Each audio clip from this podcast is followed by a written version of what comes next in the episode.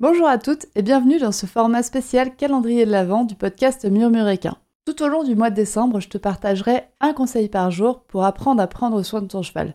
Chaque conseil sera accompagné d'une mise en pratique sous forme d'un petit défi adapté aux températures et à la boue hivernale à faire avec ton cheval.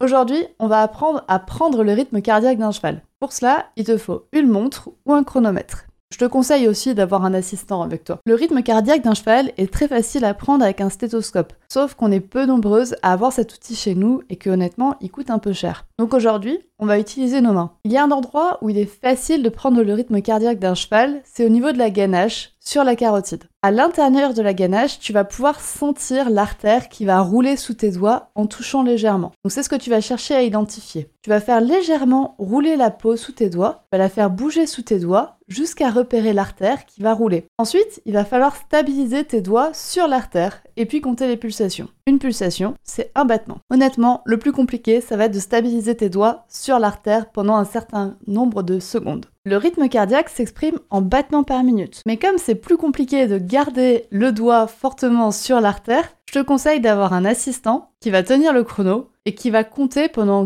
10, 15 ou 20 secondes. Et puis après, vous multiplierez ce chiffre, le nombre de pulsations que tu as obtenu, par 6, 4 ou 3. Tu fais un produit en croix pour avoir le rythme cardiaque exprimé en battements par minute, donc en battements par 60 secondes. La fréquence cardiaque d'un cheval au repos, c'est environ 30 battements par minute, mais il peut monter jusqu'à 240 battements par minute pendant un effort intense. Et la fréquence cardiaque va aussi augmenter quand ton cheval est en douleur, et elle va au contraire diminuer quand ton cheval est apathique et quand il a vraiment plus de force. Donc c'est important de connaître le rythme cardiaque de ton cheval pour savoir identifier une douleur. Et pour ça, il va te falloir le rythme cardiaque de ton cheval quand il n'a pas de douleur. C'est l'intérêt du défi du jour. Le défi du jour, ça va donc être de trouver une amie assistante et de mesurer la fréquence cardiaque d'un cheval calme qui accepte bien les manipulations. Et ensuite, tu pourras échanger avec ton amie. C'est donc toi qui tiendras le chrono et elle qui essaiera de prendre la fréquence cardiaque de ton cheval. N'hésite pas à me partager ce défi sur le compte atmurmure.animal.chietsu